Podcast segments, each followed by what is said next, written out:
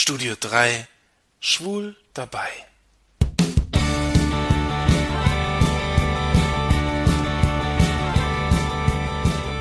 Hallo Leute, hier ist wieder Jan aus dem Studio 3 in Saarbrücken.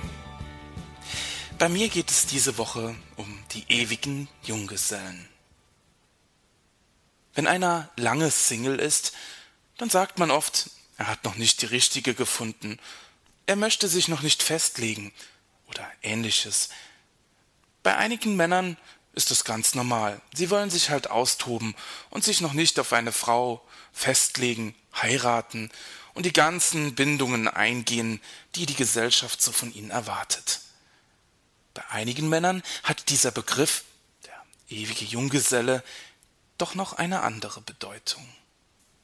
Die sogenannten eingefleischten, bekennenden oder überzeugten Junggesellen sind einfach homosexuelle Männer, meist Stars, bei denen das Thema eben nicht angesprochen wird, die so tituliert werden. Das Thema Schwulsein wird eben einfach nicht angesprochen.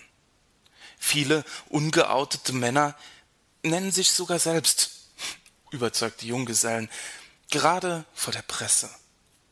In konservativen Kreisen, in denen halt nicht offen über Schwulsein geredet wird, ist das so der gesellschaftlich akzeptierte Sprachgebrauch, auch wenn die Person, über die geredet wird, offen schwul ist.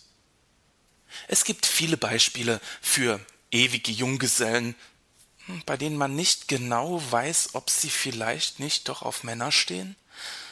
Aber es gibt auch viele Beispiele von diesen Junggesellen, bei denen sich im Nachhinein herausgestellt hat, dass sie ja schwul waren. Zum Beispiel der US-amerikanische Schauspieler Hudson. Bei ihm wurde die Homosexualität erst durch dessen Erkrankung an AIDS publik. Oder nehmen wir zum Beispiel Rudolf Mooshammer, dessen Homosexualität erst nach seinem grausamen Tod an die Öffentlichkeit kam. Trotzdem war sie lange Zeit ein offenes Geheimnis. Rudolf Mooshammer kam eben aus einer Generation, die noch große Schwierigkeiten mit dem Bekennen zum Schwulsein hatte. Schwule waren eben die Perversen, die Pädophilen oder die Witzfiguren in Komödien. Als er ein schwuler Mann im besten Alter war, um die 20, 30, gerade in dieser Zeit wurde erst der Paragraph 175 abgeschafft. Und in den 50er Jahren wurde in Deutschland Homosexualität noch streng verfolgt. Also Outing war keinesfalls drin. Andere bekannte Männer, die ihre Homosexualität auch nur im Verborgenen leben konnten, das waren zum Beispiel Ivan Reprov oder Rex Gildo. All diese Männer lebten ein Leben voller Geheimnisse. In der Öffentlichkeit, vor der Presse spielten sie notgedrungen Theater. Die Gesellschaft war eben auch noch nicht so weit. Homosexualität war etwas Anrüchiges und vor kurzem eben auch noch strafbar. Diese berühmten Männer lebten halt eben auch in Angst.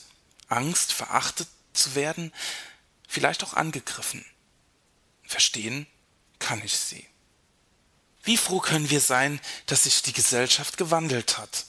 Heute können wir offen übers Schwulsein reden so wie ich das mache. Und das sollten wir auch, denn Schwulsein sollte als etwas von der Natur gegebenes akzeptiert werden.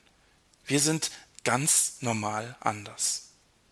Die Stars der 60er, 70er und 80er Jahre lebten ihr Schwulsein im Verborgenen, suchten sich heimlich Männer zum Sex und lebten eine Lüge.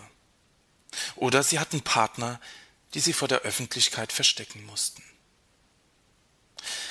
Dass es allerdings auch heute noch schwierig ist, zeigt das Beispiel Patrick Lindner.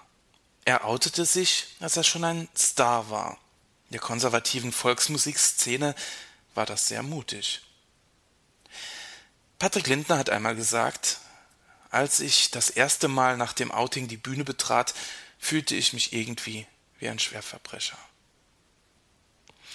Tja, die Zeit hat gezeigt, dass er am Ende trotzdem so akzeptiert wurde, wie er war. Allerdings Offen wird er wohl auch beim Musikantenstadel nie über die Liebe zu seinem Mann sprechen können. Es liegt noch ein weiter Weg vor uns.